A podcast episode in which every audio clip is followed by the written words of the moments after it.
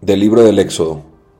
En aquellos días, Moisés pastoreaba el rebaño de su suegro, Jetro, sacerdote de Medián. En cierta ocasión, llevó el rebaño más allá del desierto, hasta el Horeb, el monte de Dios, y el Señor se le apareció en una llama que salía de un zarzal.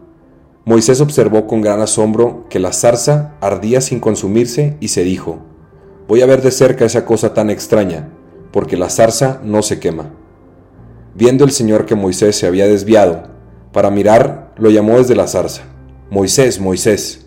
Él respondió, Aquí estoy. Le dijo Dios, No te acerques, quítate las sandalias, porque el lugar que pisas es tierra sagrada. Y añadió, Yo soy el Dios de tus padres, el Dios de Abraham, el Dios de Isaac y el Dios de Jacob. Entonces Moisés se tapó la cara, porque tuvo miedo de mirar a Dios. Pero el Señor le dijo, He visto la opresión de mi pueblo en Egipto, he oído sus quejas contra los opresores y conozco bien sus sufrimientos. He descendido para librar a mi pueblo de la opresión de los egipcios, para sacarlos de aquellas tierras y llevarlos a una tierra buena y espaciosa, una tierra que emana leche y miel. Moisés le dijo a Dios, Está bien, me presentaré a los hijos de Israel y les diré, El Dios de sus padres me envía a ustedes, pero cuando me pregunten cuál es su nombre, ¿qué les voy a responder? Dios le contestó a Moisés, Mi nombre es Yo soy. Y añadió, Esto les dirás a los israelitas, Yo soy me envía a ustedes. También les dirás, El Señor, el Dios de sus padres, el Dios de Abraham, el Dios de Isaac, el Dios de Jacob, me envía a ustedes. Este es mi nombre para siempre. Con este nombre me han de recordar de generación en generación.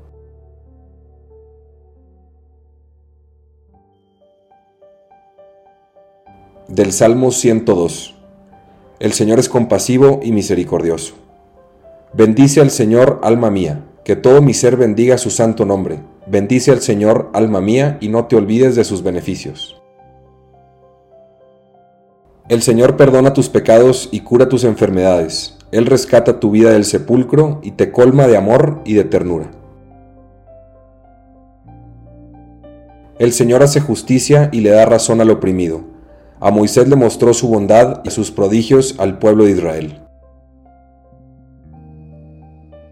El Señor es compasivo y misericordioso, lento para enojarse y generoso para perdonar. Como desde la tierra hasta el cielo, así es de grande su misericordia.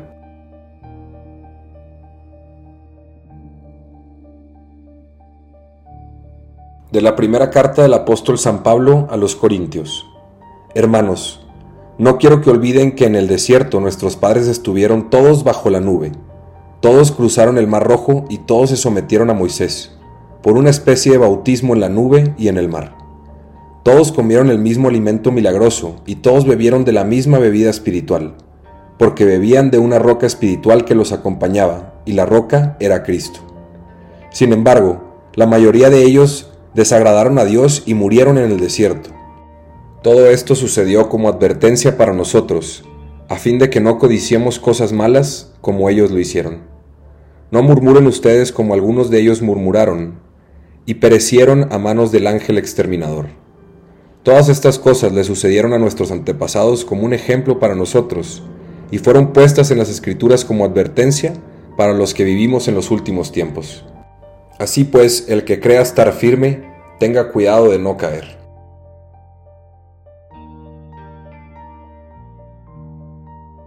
Del Santo Evangelio según San Lucas.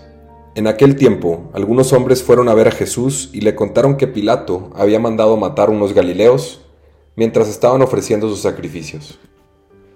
Jesús les hizo este comentario. ¿Piensan ustedes que aquellos galileos, porque les sucedió esto, eran más pecadores que todos los demás galileos? Ciertamente que no.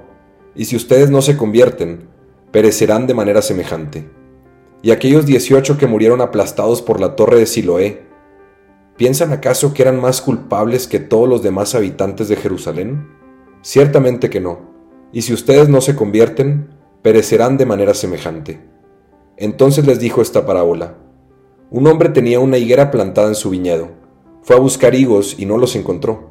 Dijo entonces al viñador, Mira, durante tres años seguidos he venido a buscar higos en esta higuera y no los he encontrado. Córtala ¿para qué ocupar la tierra inútilmente?